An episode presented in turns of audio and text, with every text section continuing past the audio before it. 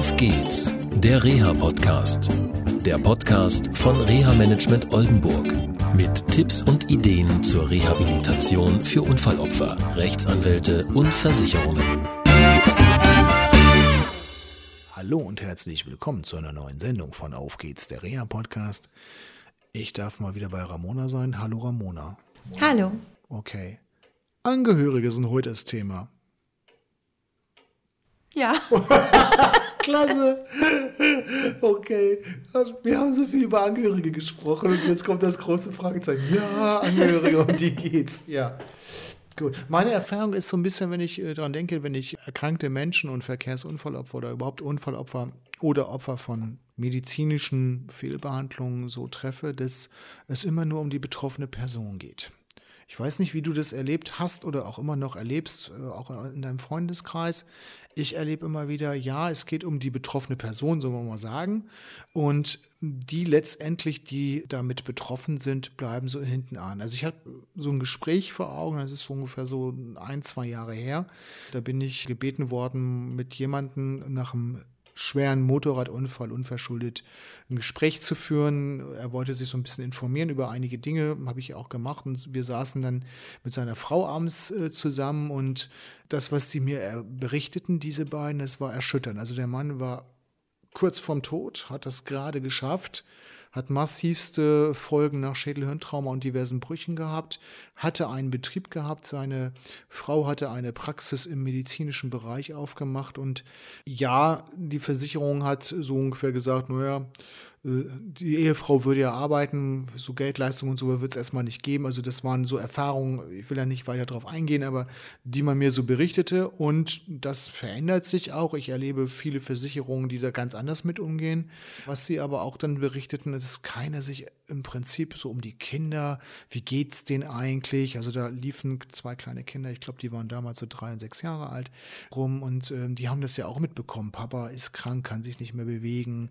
Dann auch Angst um, ja, wer bezahlt jetzt den Unterhalt? Also sprich, wie bezahle ich die Wohnung? Die haben im Haus gewohnt, äh, wie bezahlt man die Versicherung, das Auto und so weiter und so weiter, wenn das Geld weg ist. Welche Erfahrungen hast du da gemacht? So ganz aus deiner Biografie heraus und wann waren Angehörige eine Stütze? Und gab es auch Situationen für dich, Ramona, wo Angehörige, hm, wo es schon leicht grinsen, vielleicht auch eine Bremse waren? Ja, wir fangen einfach mal vorne an. Ich kann jetzt von Kindern nicht großartig erzählen, da wir keine haben, aber ich kann es halt ähm, aus meiner eigenen Erfahrung mit meinem Mann erzählen. Und zwar kurz zur Info, wir waren beide jung, ich war 22, er damals 28. Wir haben ja auch erst ein Jahr später dann geheiratet. Und er war damals für mich eine sehr große Stütze. Er hat gemacht, getan, was er konnte. Er hat sich anlernen lassen, den künstlichen Darmausgang zu versorgen. Er hat eine Wohnung gesucht, wo ich als Rollifahrer klarkomme. Er hat sich wirklich bemüht und gekümmert.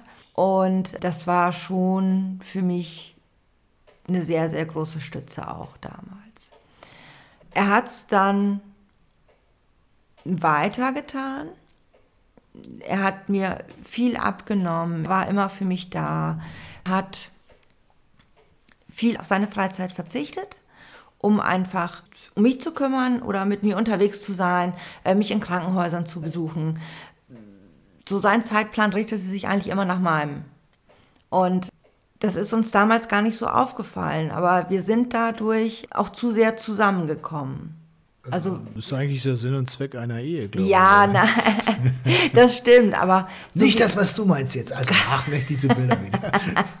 Klasse. Nein, ich meine eigentlich, dass keiner sein eigenes Leben mehr hatte. Okay. Sondern, dass wir zu eng, zu viel miteinander gemacht haben. Jeder hatte kein eigenes Leben mehr. Und ich finde es toll, dass er immer so viel für mich da war. Aber ich und noch ist er. Und noch, und noch ist, auf jeden Fall. Und noch ist. Und ich hoffe auch noch ganz lange. Aber ich finde es auch schön, dass wir wieder beide unseren eigenen Part gefunden haben.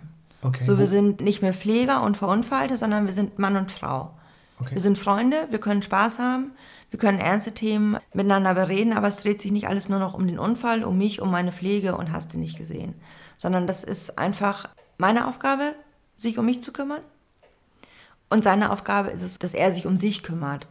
Und mein Empfinden ist, dass die Angehörigen oftmals so ein bisschen vernachlässigt werden. So diese typische Frage, wenn er irgendwo hinkommt, wie geht's seiner Frau? Mhm. Ja. Aber es fragt keiner, wie geht's ihm? Wie geht's dir? Ne, wie geht's Ramona? Und das ist immer wieder gewesen. Und das, das hat sich, glaube ich, irgendwann auch so ein bisschen aufgestaut bei ihm.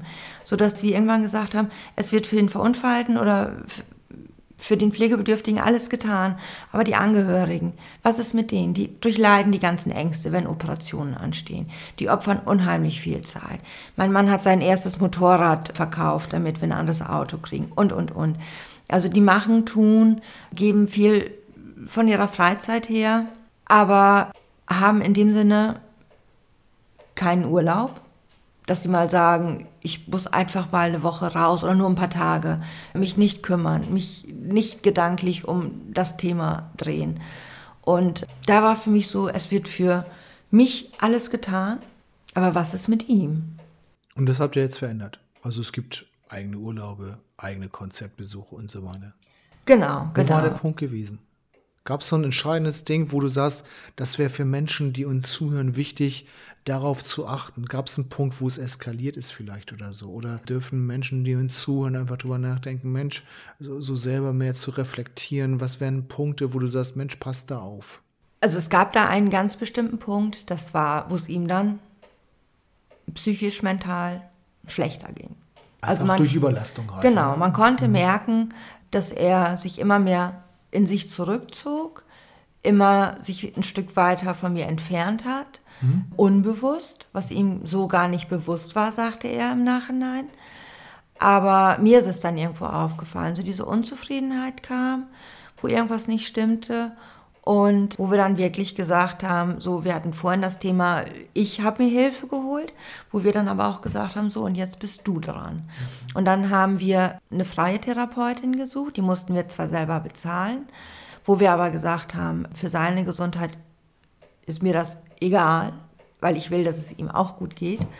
Und da hat er einfach gelernt, für sich zu sorgen. Also nicht immer nur mich im Kopf zu haben, sondern dass er an sich denken muss. Er soll sich ein Hobby suchen.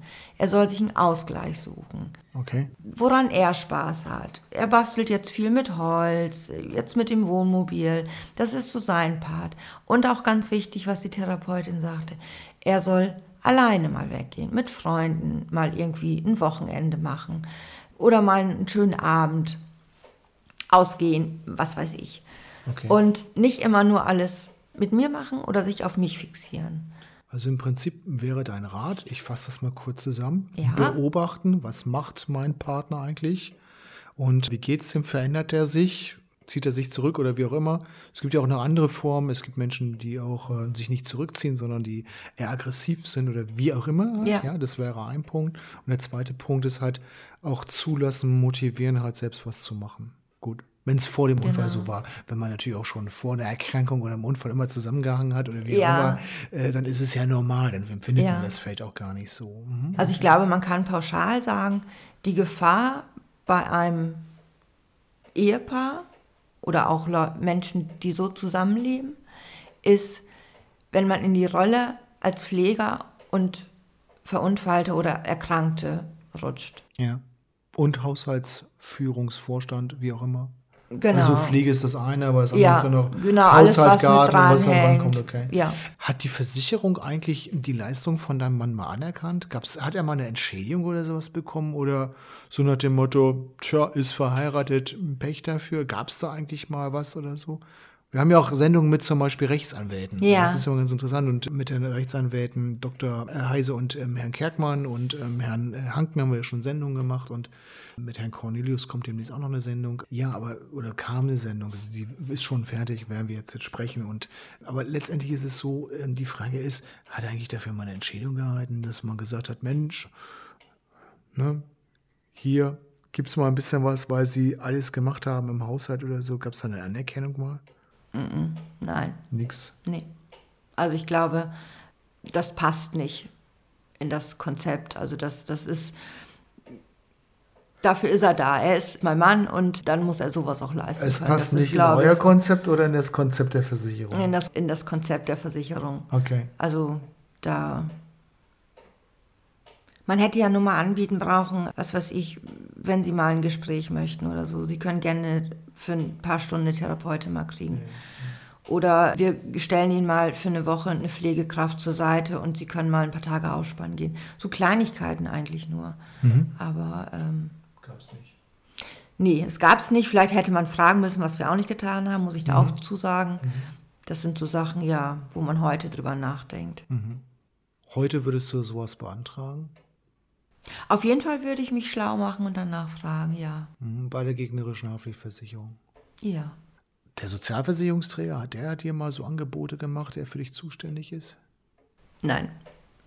Also was ich damals wohl gemacht habe, oder da, ja, damals, dass ich wirklich den Leuten einfach irgendwann mal auch gesagt habe, dass für mich alles getan wird und dass ich dafür auch sehr, sehr dankbar bin, aber dass sie bitte auch die Angehörigen mit ins Boot nehmen sollten oder mit beobachten sollten, dass die nicht zugrunde gehen, dass die nicht zu kurz kommen. Okay. Weil ich glaube, das sind die, die manchmal mehr durchmachen und mehr tragen als alle anderen.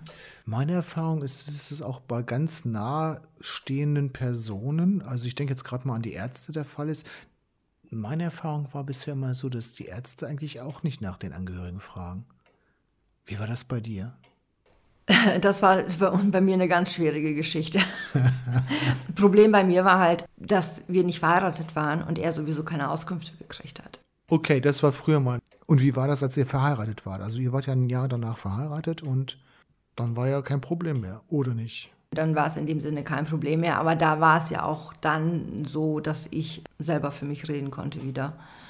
Aber das ist es ja, die werden immer außen vor gelassen. Man gibt sie an als Notfallnummer, wenn was ist, aber dass man da mal hinterfragt oder irgendwie was äh, kommt, das habe ich leider nicht erlebt. Was wäre aus deiner Sicht wünschenswert? Wenn uns jetzt mal Kostenträger zuhören, was wäre wünschenswert? Ja, ich würde mir wünschen, dass sie einfach die Angehörigen auch ein Stück weit mitbegleiten würden und denen die Möglichkeit geben würden, was für sich selber zu tun. Also die Kraft, die sie investieren, zu erhalten, indem sie Unterstützung bekommen durch mal ein freies Wochenende, wo sich dann eine Pflegekraft vielleicht um den Erkrankten kümmert. Es müssen keine großen Dinge sein, aber so, so ein bisschen, ja, dass die einfach ihre Kraft behalten für die, für die ganze Zeit. Und es nimmt ja kein Ende. Es geht ja, geht ja immer weiter.